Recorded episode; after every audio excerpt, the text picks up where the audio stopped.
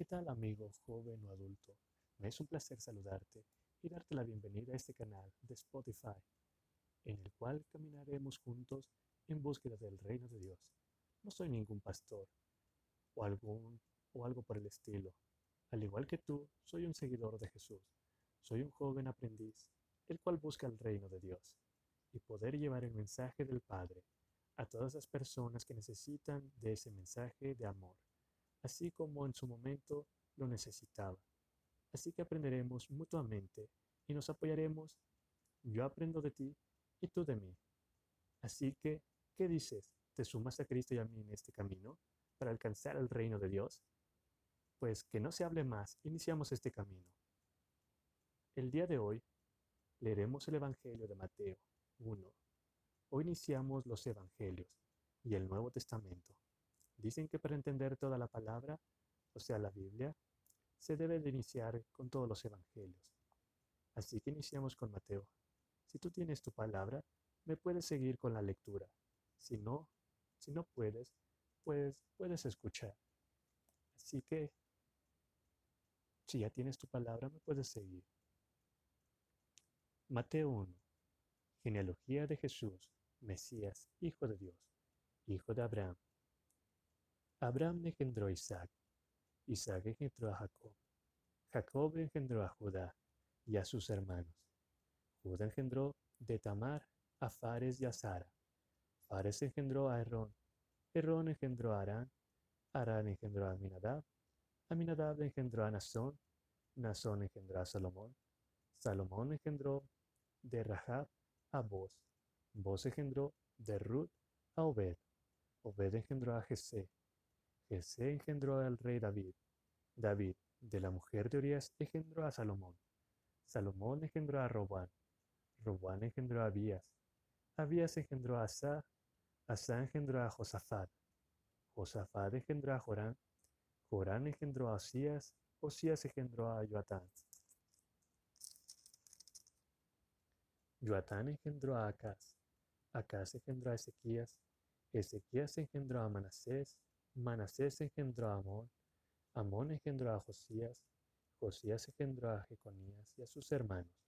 Cuando la deportación de Babilonia, después de la deportación de Babilonia, Jeconías engendró a Salatiel, Salatiel engendró a Zorobabel, Zorobabel engendró a Abiud, Abiud engendró a Eloaquín, Eloaquín engendró a Azor, Azor engendró a Sadoc, Sadok engendró a Ajín, Ajín engendró a Liud, Eliud engendró a Eleazar, Eleazar engendró a Matán, Matán engendró a Jacob, y Jacob engendró a José, el esposo de María, de la cual nació Jesús llamado Mesías.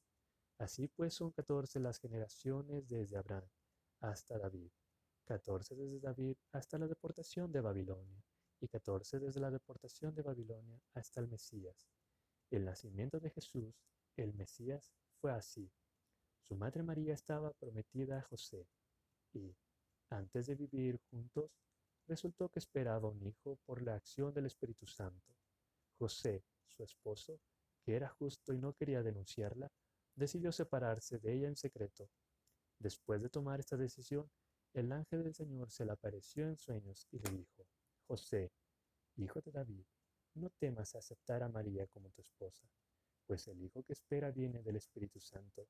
Dará a luz un hijo, y le pondrás por nombre Jesús, porque él salvará a su pueblo de los pecados. Todo esto sucedió para que se cumpliera lo que había anunciado el Señor por el profeta. La Virgen concebirá y dará a luz un hijo, a quien pondrán por nombre Manuel, que significa Dios con nosotros. Cuando José se despertó del sueño, hizo lo que el ángel del Señor le había mandado. Recibió a su esposa y, sin tener relaciones conyugales, ella dio a luz un hijo, al que José puso por nombre Jesús. Amén. Bien, en el Nuevo Testamento se fundamenta en la precisión de esta genealogía, porque está, expone el hecho de que el Señor Jesucristo Pertenece a la línea de descendencia de Abraham y a la de David. Ambas son muy importantes. La descendencia de Abraham le sitúa en la nación y la descendencia y la descendencia de David en el trono, como perteneciente a esa línea. O sea, toda esta genealogía tiene que ser parte de esta línea, en esta genealogía, en esta línea real. Las genealogías eran muy importantes en ese, en ese momento, ya que en la historia de Israel esto era realmente muy importante porque a través de ellas podías verificar, podían verificarse, perdón, si una persona tenía derecho a presentar una reclamación, una reclamación legítima, por supuesto, con respecto a una línea de descendencia en particular. O sea, toda esta genealogía, toda esta descendencia era precisamente para eso, para poder, eh, ¿cómo se podría decir?, afectuar o poder este, reclamar esta descendencia, de poder reclamar como que esta herencia que, que se tiene. Y la reflexión de, de este día es la siguiente. ¿Qué es lo que nos quiere decir Dios en este versículo? ¿Cuál es el mensaje o cuál es la reflexión de este evangelio o versículo? Bueno, pues lo que nos quiere decir Dios en este versículo es que tuvieron que pasar 42 generaciones para que apareciera Jesús, el Mesías, o mejor dicho, para que pudiera manifestarse Jesús. Imagínense cuánto tiempo tuvo que pasar para que Jesús apareciera como el Mesías, como el Salvador del mundo, Solamente imagínense eso. Aquí la pregunta eh, viene siendo para ti. Aquí la, te quiero preguntar, ¿cuántas generaciones tuvieron que pasar para que Jesús pudiera manifestarse en tu vida? ¿Cuánto tuvo que pasar para que Jesús se manifestara como el Salvador de tu vida? Ya no digo del mundo, sino de tu vida. A mí, por ejemplo, yo podría decir que creo que también pasó un, montón de tiempo, porque mi descendencia en sí, Jesús entró a mi vida por parte, por medio de mi madre. Eh, Jesús primeramente tocó a mi madre, eh, eh, se, le, se, le, presentó a ella y, de ella fue la que atrajo con mi padre, atrajo a mi hermana, atrajo a mi tío y después, este, después fui yo. Se podría decir que prácticamente yo soy de la tercera o cuarta generación o de la cuarta descendencia de ahí que, Jesús vino a, presentarse a, mi vida.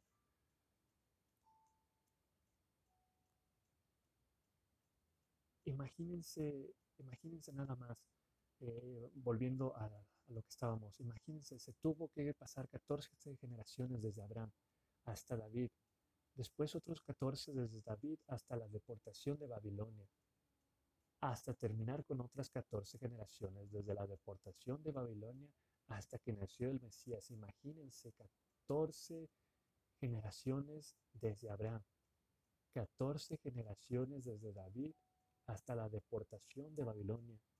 Y al terminar esta deportación, pasaron otras 14 generaciones desde la deportación hasta que Jesús nació. Imagínense todas estas generaciones. En total, cuando nos dan 42, nos dan 42 generaciones. Imagínense cuánto tiempo tuvo que, pasar. Así como se los decía, yo a lo mejor pasé cuatro generaciones o, hasta a lo mejor pasé más.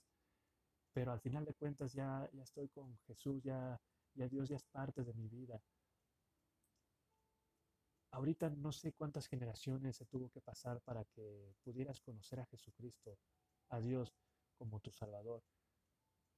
Lo que sí puedo estar seguro y lo que sí estoy seguro es que desde hoy que has aceptado a Jesús en tu vida, desde este momento en que, en que tú aceptas a Jesús, que nazca en tu vida, Él se ha convertido en ese Salvador que tanto necesitabas o que estabas esperando realmente te puedo decir que las cosas serán distintas. Serán distintas a, como antes estabas, antes de conocerlo. Eh, por eso, de eso estoy seguro. Realmente no sé por lo que estés pasando. No sé si ya antes habías tenido una oportunidad con Él. No sé cómo está tu vida en estos momentos. Lo único que puedo decirte es que hoy Jesús quiere formar parte de ti quiere formar parte de tu descendencia, quiere formar parte de tu vida. No es una casualidad que estés escuchando este episodio, el primer episodio que inauguramos. con esto también podemos inaugurar nuestro canal. Pero regresando a lo que estábamos, si, si algo estás si por algo estás escuchando esto, créeme que, que, es bueno y, es buena señal. Créeme que si dejas a Jesús formar parte de ti, no sabe las maravillas que hará en tu vida no sabes cómo obrará en ti y en tu familia, no sabes cómo obrará, o sea, no, no tienes idea. Realmente todas las personas que hemos podido conocer a Jesucristo, que hemos podido conocer a Dios, que tenemos una comunicación, realmente podemos y somos testigos, podemos decir, darnos nuestro testimonio, dar este, lo que hemos pasado con Él. Mm, realmente no, no tienes idea de, de cómo Jesús obra en cada una de las personas que le abre su corazón, que le abre las puertas de su vida, de su corazón. Así que la pregunta ahora es para ti de nueva cuenta. La pregunta del día de hoy es, ¿dejas a Jesús ser parte de tu vida, de tu descendencia? Solamente quiero que, me respondas. Si es posible, me puedes responder en los comentarios de mis redes sociales y del canal. Y si no, pues que tu respuesta sea personal. Al final de cuentas, esta respuesta sé que la estará escuchando nuestro Padre, sé que la estará escuchando Dios. Y, no me queda más que, decirte que, espero que puedas seguir conmigo en el siguiente episodio, en el siguiente capítulo. Y, nos vemos de nueva cuenta aquí en en este mismo canal que es Manadas de Lobos. Mis redes sociales son José-Cuevas Oficial, eh, que es en Instagram, y las del canal son manada.de-lobos en Instagram y en, el, nuestro canal de Spotify nos encuentras como Manada de Lobos. Y espero que, podamos seguir caminando de, de Dios, que podamos seguir caminando con Jesucristo de la mano y solamente me quiera decir gracias por recibirme y espero que podamos vernos en la siguiente en el siguiente capítulo. Bye.